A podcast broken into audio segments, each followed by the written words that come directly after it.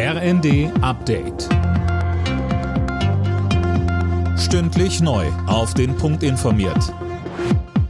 Ich bin André Glatzel. Guten Tag. Deutschland liefert so viele Waffen an die Ukraine, wie sie entbehren kann. Das hat Verteidigungsministerin Lamprecht im Bundestag erklärt. Nach der Lieferung der Panzerhaubitzen würden schon die Vorbereitungen für das nächste schwere Waffensystem laufen, den Mehrfachraketenwerfer Mars 2. Daran wird die Ausbildung im Juni noch beginnen können. Und wenn diese Ausbildung dann stattgefunden hat, auch die Lieferung in die Ukraine.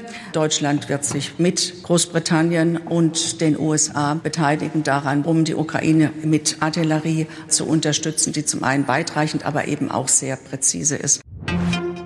Wie können die Bürger angesichts hoher Inflation weiter entlastet werden? Das ist ein Thema des Koalitionsausschusses heute Abend. Wie man vorab aber hört, gibt es etliche Themen, bei denen man sich nicht richtig einig ist. Deshalb wird noch nicht mit Beschlüssen gerechnet. Das marode Schienennetz der Bahn soll gründlich saniert werden. Auf den wichtigsten Strecken soll es in knapp zwei Jahren losgehen, erklärten Verkehrsminister Wissing und Bahnchef Lutz. Sönke Röhling, dass da Handlungsbedarf besteht, daran lassen beide keinen Zweifel. Nein, so wie es ist, kann es nicht bleiben, so Wissing. Und auch der Bahnchef sagt, die aktuelle Qualität ist für niemanden akzeptabel. Schon seit Jahren sorgen Probleme in der Infrastruktur regelmäßig für Verspätungen und Zugausfälle. Und mit dem 9-Euro-Ticket hat man nun dafür gesorgt, dass jeder das hautnah miterleben kann. Im Fokus stehen erstmal rund 10 Prozent des Gesamtnetzes. Das sind rund 3500 Kilometer, die am meisten befahren werden. Sie sollen schnell zu einem Hochleistungsnetz ausgebaut werden, das jahrelang frei von Baustellen bleiben soll.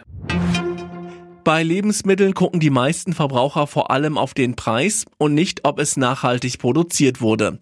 Das zeigt eine Umfrage des Deutschen Instituts für Lebensmitteltechnik. Hauptgrund, die Preise für Lebensmittel sind 11 Prozent höher als vor einem Jahr. Alle Nachrichten auf rnd.de